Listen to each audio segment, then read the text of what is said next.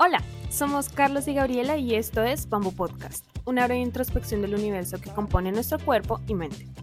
Nos gusta hablar de la travesía humana en entrevistas valiosas con profesionales de diversas áreas, o a través de monólogos introspectivos, o conectando ideas filosóficas en medio de una conversación casual. Todo con un toque dramático y generacional. Acompáñanos. Hola y bienvenidos a la segunda parte del sexto y último episodio de la primera temporada de Bamboo Podcast. Aquí retomamos la última pregunta de la primera parte. Acompáñenos.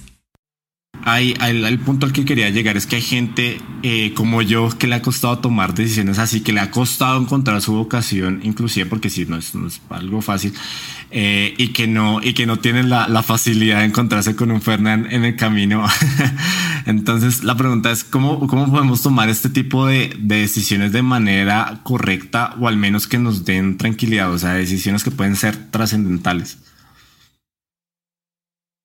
Aquí termina la primera parte de este episodio y la respuesta a esta y más preguntas las podrás encontrar en la segunda parte. yo, yo creo que a, mí me gustan algunas frases, algunas me acuerdo de quién son, algunas no. Esta es de las que no me acuerdo de quién son, de quién es. Y dice, experiencia es lo que obtienes cuando no obtienes lo que quieres. Sí, y, yo creo que ese es el asunto cuando uno dice, tengo experiencia en emprendimiento. No es, obviamente es chévere contar el emprendedor al que le fue bien con la primera idea. Por poner un ejemplo, crepes y waffles. Persistentes en Colombia, un, ejemplo de un negocio que arrancaron y, mejor dicho, es un éxito total y mucha plata y muchos empleados y muchas cosas. Pero por otro lado, eh, pues eh, existe el que dice, pues he tratado un montón de veces, pero, pero me gusta ver el pues lo que aprendí. Tú decías una cosa importante y es que estamos programados para ver lo malo y en realidad es así, ¿sí? Y, no es porque estemos programados, es porque es que lo malo es excepcional. La verdad es eso, ¿sí? Voy a poner un ejemplo. Cuando uno ve, me pasa muy me pasaba cuando vivía en Tabio y venía a Bogotá todos los días en moto a dictar clases que llegaba al puente de la 134 de la estación de Alcalá y pasaban, había una fila de gente eh, haciendo fila para entrar al Transmilenio, pero gigantesca, gigantesca, larguísima, de gente esperando para entrar a hacer fila. Y yo decía, la gente en Bogotá es súper educada, madre. Es, es, increíble. O sea, ¿cómo pueden estar haciendo fila a las 6 y 50 de la mañana? Una fila en la que se van a demorar 40 minutos. Eso, eso es ser muy educado uno en la vida. Yo estaría que me tiro por el, por, el, por el puente peatonal sobre el bus que vaya para donde yo voy. O sea, porque es que el afán es brutal y no, la gente hace fila, no se cuelan. Pero uno se acuerda del, no sé qué palabra usar, pero de ese infeliz que se coló. ¿Sí? Uno, se acuerda de ese y no se acuerda de las dos mil personas que estaban haciendo fila. Es porque normalmente es difícil ver esos episodios. Los humanos nos va bien en la vida y hay que ser optimista. Y el asunto es que a veces la gente cree que es que uno tiene que ay, programar así la programación neurolingüística para ser positivo. Eh, eh, los humanos somos positivos de fábrica, ¿sí? Somos optimistas de fábrica, sino que lo diga el que no haya pensado que el COVID era una gripita, que no nos iba a pasar nada, ¿sí? Eh, y, y después terminó siendo un desastre, pero la verdad es que somos positivos. Entonces, eh, yo, yo no, no sé, en, términos de, digamos que percibo eh, eh, en, el podcast, en, las preguntas de ustedes, mucho el equilibrio. me parece chévere, pero, pero yo no estoy tan seguro de que ese equilibrio se logre. Y, y, no creo tampoco que uno lo tenga que ver como algo malo. El desequilibrio, de hecho, los problemas que existen son lo que nos motiva a resolver problemas para alguien. Ejemplos de emprendimiento. Es que, eh, de hecho, he visto muchos en los que gente que ha tratado de hacer negocios varias veces y varias veces ha fallado, termina siendo consultor de emprendedores. ¿sí? Porque es bueno para dar consejos sobre qué no hacer. Pero reconocen, no haga esto por esta razón, esta otra opción es mejor o hay estas otras tres opciones y se vuelven valiosos porque, porque se dan cuenta de cuáles son las potenciales fallas. Entonces no creo que uno tenga que buscar así como, como el equilibrio, pero me perdí de la pregunta ahora otra vez. ¿Cuál era la pregunta cerrada? no, la, la, pregunta iba por, por el lado de la vocación de cómo cómo, bueno, en emprendimiento, cómo se pueden tomar decisiones de manera correcta o al menos que nos den tranquilidad. Claro, el punto, el punto mm, del, del, balance es porque poníamos dos cosas. O sea, bueno, una cosa está bien lo que me gusta, pero tengo que comer. Eh, entonces nos referíamos al balance por ese lado. O sea, cómo, cómo se puede encontrar con las dos cosas, que ninguna esté peleada con la otra. Y en el caso de la, de la pregunta iba eh, por la historia, o sea, por, por, por mi historia personal. Y era eh, como, como uno, aunque creo que ya quedó respondida de cierta manera, eh, cómo uno puede tomar decisiones cuando, cuando las cosas son, son adversas por un lado, cuando no está ese equilibrio, porque en mi caso yo no tenía ese equilibrio, o sea, yo no sabía si, lo, si cambiarme pues era una buena opción, eh, cambiarme de carrera.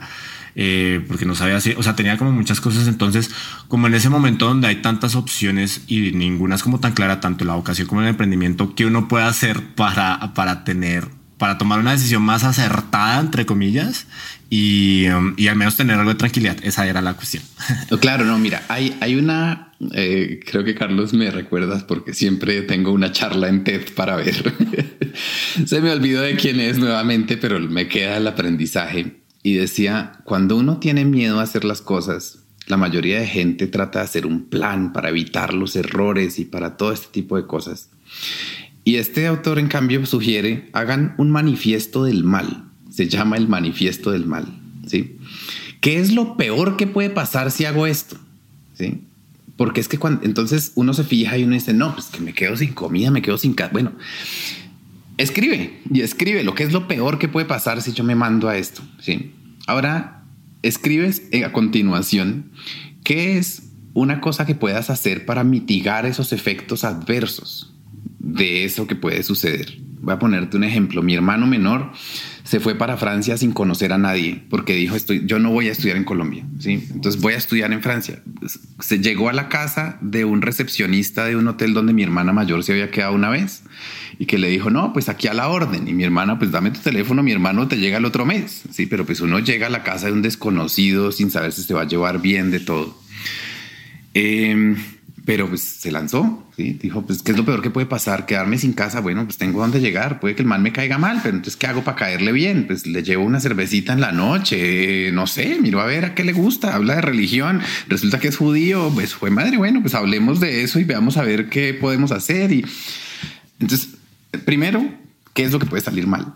Segundo, ¿qué es lo que puedes hacer para mitigar los efectos adversos de eso que vas a hacer y que pueda salir mal? Y luego, ¿cuál es el potencial beneficio de al menos intentarlo? Un poquito, ¿sí? Porque te vas a dar cuenta que los beneficios de al menos intentarlo solo por la vocación y solo porque los humanos venimos programados para, para ser optimistas, uno se va a dar cuenta que es posible que me vaya mejor si, si, al menos lo intento, ¿sí? Y lo último es, en 10 años, ¿qué puede pasar si esto sucede, si, cómo puede cambiar esto mi vida si esto sale bien, ¿sí? Y yo creo que esas cosas hacen que, y bueno, y también uno podría pensar, ¿y qué es lo y qué puede pasar si no sale? ¿Sí? Si no pasa, pues bueno, aprendo algo. Entonces uno se lanza. Yo, creo que el, el, el asunto no es una fórmula, ni una técnica, ni nada por el estilo, sino uno perderle el miedo a intentarlo. Yo creo que por eso es valioso ese manifiesto del mal, ¿sí? porque, porque de alguna manera lo que hace es quitarle a uno el miedo, decir, pues, pues, que, pues me lanzo, es como lanzarse a una piscina, ¿qué es lo peor que puede pasar? Que tragues un poco de agua, no te vas a ahogar, ¿sí? Pero, pero pues hazlo. Y, creo que eso es como el, asunto de cuando no tienes idea qué hacer, eh, hazlo. ¿sí? Eh, hay un dicho que dice, y esos son dichos de esos malos que a veces hay, hay, expresiones que son muy nocivas en la sociedad y que se vuelven dichos populares y que son a veces muy nocivos. O que uno los interpreta mal, porque también depende del momento en la vida en el que a uno se lo digan. Me acuerdo que mi mamá usaba uno de ante la duda abstente, ¿sí? Eh, y yo digo, pues sí, claro, cuando uno, cuando uno no sé ni siquiera, cuando no sabes si ahí alcanzas a cruzar la autopista corriendo, pues mejor no te lances, ¿sí? Porque pues lo, peor que puede pasar si es grave, lo peor que puede pasar es que te pase una tractomula por encima. Pero, pero en otras circunstancias y sobre todo en el emprendimiento, creo que el ante la duda es ante la duda hazlo, ¿sí? O sea, ya, Lo peor que puede pasar es que no funcione. Eso no es tan grave. ¿sí? Eh, y suena, suena al, al, tipo de emprendimiento de los optimistas, porque yo también veo y debo decir que me parece valioso, digamos, como ustedes lo tienen ahorita, esa charla, porque es que hay mucho que uno ve de emprendedores exitosos, pero cuando uno mira un poco su historia, uno dice, pues es que es gente que arrancó con plata. Entonces, claro, cuando uno le patrocinan el emprendimiento, pues seguramente le puede ir bien. Como dice el dicho, plata llama plata, ¿sí? Pero creo que mm, que, poder arrancar sin miedo y decir, pues bueno, esto le puedo dedicar una semana, esto le puedo dedicar un mes, esto le puedo dedicar seis meses. Y de pronto uno empieza a aprender, como dice también la, la, la, historia de niños, el cuento para niños, pues no poner todos los huevos en la misma canasta. ¿sí? De pronto es eso, pues hago un emprendimiento, pero me busco algo que pueda ser más o menos estable durante medio tiempo y alguna cosa por el estilo. Creo que, creo que es un poco eso. Mi consejo sería, ante la duda, lánzate. Creo que la respuesta a la pregunta que hicimos, así como muy resumida, es que simplemente no existe, pues tomando lo que acabas de decir, ¿no? Simplemente no existe una manera correcta de tomar una decisión antes de tomar la decisión, ¿no? O sea, no puedes saber, bueno, esto que voy a hacer es lo correcto, porque como decías, es, la, es a partir de la experiencia que se sabe eso, o sea, solo mirando para atrás, sabes sí, sí, si fue la decisión correcta, no antes de... Sí. Claro, y mira, hay, hay otra cosa, yo me acuerdo, ese es, es, algo que, que, a mí también me gusta mucho estudiar idiomas y es algo que me he dado cuenta que en el español nosotros tenemos esa programación mucho. Mi mamá la usaba tanto que en algún momento me tocó decirle, uy, mother, eh, deja de hablar así, de verdad que es perturbador. Porque ah, usa este tiempo condicionado pasado ¿Qué habría pasado si hubiéramos comprado? ¿O qué habría pasado si ustedes hubieran estudiado? Fue madre, una conjugación verbal complicadísima. Nadie que hable alemán entiende esa vaina y, enseñarle a alguien cuál es la conjugación de porque son verbos uno seguido detrás de otro. Pero, pero en verdad, eh, ese pensamiento es terriblemente malo. Sí, porque es que cuando pasa el tiempo, el tiempo va a seguir pasando, sí o sí. O sí. Entonces dentro de cinco años tú, ay, que, si yo hubiera hecho eso, de pronto me habría, me habría ido bien. O sea, uno, uno se pone a pensar y la, la conjugación nomás es molesta de ejecutar en la cabeza. Pero, pero a nosotros nos viene facilísimo. Creo que es una conjugación del español y particularmente debo decir lo que es del español latinoamericano. Me da la impresión, pero eso en cada país lo sabrán. Pero, pero por lo menos para mí en Colombia es algo que nosotros usamos con más frecuencia de lo, de lo que sería sano. En, en alemán ese tiempo no se usa sino en literatura avanzada. La gente no lo aprende y no lo hablan en, en, en sí, el, no. el, idioma tradicional. Nunca. Entonces, eh, pues uno dice, hasta donde yo sé, según he oído, los alemanes hablan en pasado perfecto. Esto fue, o esto es, en presente perfecto, o esto será. Esto es lo que voy a hacer. Yo no me pregunto si podría hacerlo y sería y habría y hubiera. No, no, no. Voy a hacer, hice o ya estoy haciendo. Alguna de esas tres opciones existe en la cabeza. Y ese modelo de pensamiento es un modelo de pensamiento mucho más efectivo. Entonces a veces uno sí tiene, a mí no me gusta esa palabra, pero creo que en este momento viene oportuno es desaprender, ¿sí? de dejar de usar ese tiempo gramatical. Y sí, como tú lo dices, Gabriela, eh, probar. La experiencia me dirá y la experiencia es lo que obtienes cuando no obtienes lo que quieres. Para, para ir cerrando un poco el, el tema, quisiera retomar una, una frase que, que su merced subió hace un, hace un tiempo que si no estoy mal es, es, de Abraham Maslow y la frase es, si deliberadamente te programas para hacer menos de lo que eres capaz, serás infeliz por el resto de tu vida. Es algo radical la, la, la frase, eh, sí. pero, pero considero que cierta hasta cierto punto y que se conecta con el tema de, de la vocación. Más allá de los clichés, ¿Cuál se, bueno, que ya hemos hablado más o menos de, del asunto, pero como para, para resumirlo y, y, sintetizarlo, ¿cuál sería el consejo como maestro para ver de qué somos capaces tanto en la vida como emprendiendo? Uy, yo creo que no entrar en los clichés es difícil porque de hecho yo creo que eso le ha pasado a todo el mundo en la historia y hay literatura de todo tipo escribiendo esas cosas. Recuerdo en una película que me encanta de B de Venganza, en la que está Ivy limpiando el espejo y y ve y lee una frase en latín en el, en el, en el espejo y bueno, y, y ve se la traduce. Pero ya, ya, ni me acuerdo cuál era la frase. Pero la verdad, la, algo de la verdad, ¿no? La verdad os hará libres o algo así. O... Porque era Ah, con no, Vera, un mentira, juego sí, de- pero no, esa, entonces es en otra escena. Es que yo he visto de venganza tantas veces que creo que puede hacer karaoke una buena parte. pero hay alguna, alguna escena en la que habla de yo voy a hacer solo de lo que un hombre es capaz. Sí. Y yo sí creo que uno cae en los clichés por muchas razones en ese sentido. Es porque mucha gente lo ha intentado y ha hecho. Y es la gente que en últimas hace historia en gran medida. Es gente que dice, hombre, eres capaz, a ponerte un ejemplo, de levantarte temprano. ¿sí? Pues si decides levantarte tarde, eh, de pronto no alcanzas a hacer el almuerzo, de pronto tu casa no la alcanzas a dejar limpia lo suficiente. Hay cosas que te van a pasar. Entonces creo que en esa frase hay mucho de, que, con todo y que parezca radical, sí creo que es el asunto de dedícate a hacer algo. Mira, voy a, poner- algo también muy contemporáneo. Es que es el cliché, sí, pero lo chistoso es que no es el cliché que creo que todo el mundo entiende. Esa serie que se llama Squid Game, el, juego del calamar en Netflix, la gente la ve y mucha gente la ve como una, un manifiesto de violencia y todo el asunto. Y yo digo, para mí, nuevamente insisto, es que uno a veces lee cosas, ve cosas, según cuando los vea en su vida, uno entiende cosas distintas. Yo estoy rodeado de mucha gente que vive de las redes sociales, ¿sí? Y cuando veis The Squid Game me pareció chévere la frase que dice el viejito en su lecho de muerte hablando con el otro, porque creo que es el, el mensaje de toda la serie es ese, es una frase pendeja que dice perdido en un momento en el que se muere y en cambio para el otro parece un momento importante. Y es, no es posible que un juego sea más divertido verlo que vivirlo, ¿sí? Entonces, que jugarlo. Y, es, y, y me parece que es como la vida. No es posible que la vida sea más divertido ver cómo la viven los demás que vivirla tú. ¿Sí? Y, y eso me parece que es una, es la forma de pensar. Un, y por eso te digo que es que uno cae en los clichés. En todos lados existen esos clichés. Porque todo el mundo ha llegado a un momento en la vida en la que dice, no intenté lo suficiente. ¿Sí? Yo podía hacer más, pero ya que, ya, ya cuando me doy cuenta tengo 75 años, estoy aquí, cojo y no puedo correr, yo no corrí lo suficiente. ¿sí? Yo entonces creo que uno tiene que presionarse un poco porque uno puede hacer más de lo que cree. Y, y ese es el problema de a veces uno emprender, es que le coge miedo porque de pronto fallo, es que si fallas quiere decir que estás tratando, ¿sí? eso es suficiente para tratar.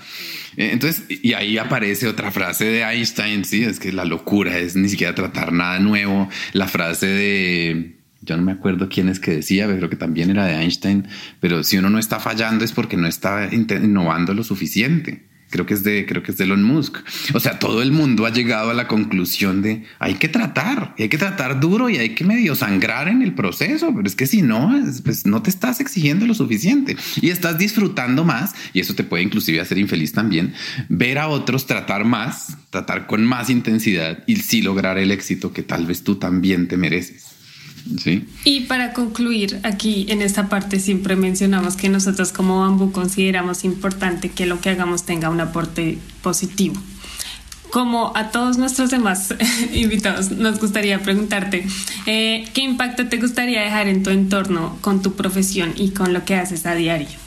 Mira, yo de hecho en algún momento cuando empecé a convertirme en coach, yo también hice mi propio manifiesto de quién soy.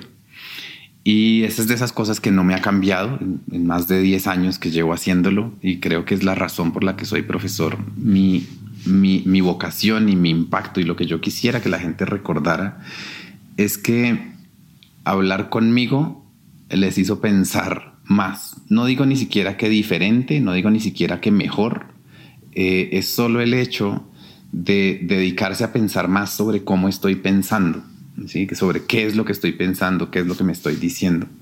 Eh, a mí me gusta que a la gente le queden preguntas. Sí, que cua- cuando, cuando hable conmigo quede con más preguntas que con respuestas, porque las preguntas lo hacen a uno buscar cosas y aprender y explorar. Y esas preguntas y, las preguntas inconclusas son fantásticas. Sí, Es- es- eso es lo que ahorita mueve toda la física cuántica y mueve la filosofía y mueve el emprendimiento y mueve las acciones contra el cambio climático. ¿Qué más puedo hacer? ¿Cómo funciona esto? ¿De qué otra manera se puede ver? Entonces creo que mi, mi- mi- la huella que a mí me gustaría dejar es, eh, este solo me hizo preguntarme más cosas, nunca me dio la respuesta de nada. Perfecto. Fernán, pues muchísimas gracias. Es, ha sido un honor tenerte aquí el, día de hoy para cerrar la primera temporada de, de, de Bambú Podcast por tu tiempo, la disposición para todo lo que se habló en el, en el episodio. Creo que los aportes son, son muy, muy valiosos. Y bueno, pues hasta una próxima oportunidad. Bueno, muchas gracias a ustedes por la invitación y siempre estaré dispuesto a que preguntemos más cuando quieran. muchas gracias. Muchas gracias, Fernán. Y bueno, con esto damos por terminada la primera temporada de Bambú Podcast. Muchas gracias también a ustedes, los oyentes, por habernos acompañado en el inicio de este proyecto y por todos sus comentarios y sus sugerencias. Estaremos trabajando en la segunda temporada para volver con más temas, discusiones e invitados para entrarnos eh, una vez más en esta introspección del universo que compone nuestro cuerpo y nuestra mente. Recuerden que pueden escuchar todos los episodios anteriores en cualquier plataforma de podcast y no olviden seguirnos en nuestra página web y de Instagram. Hasta el próximo año.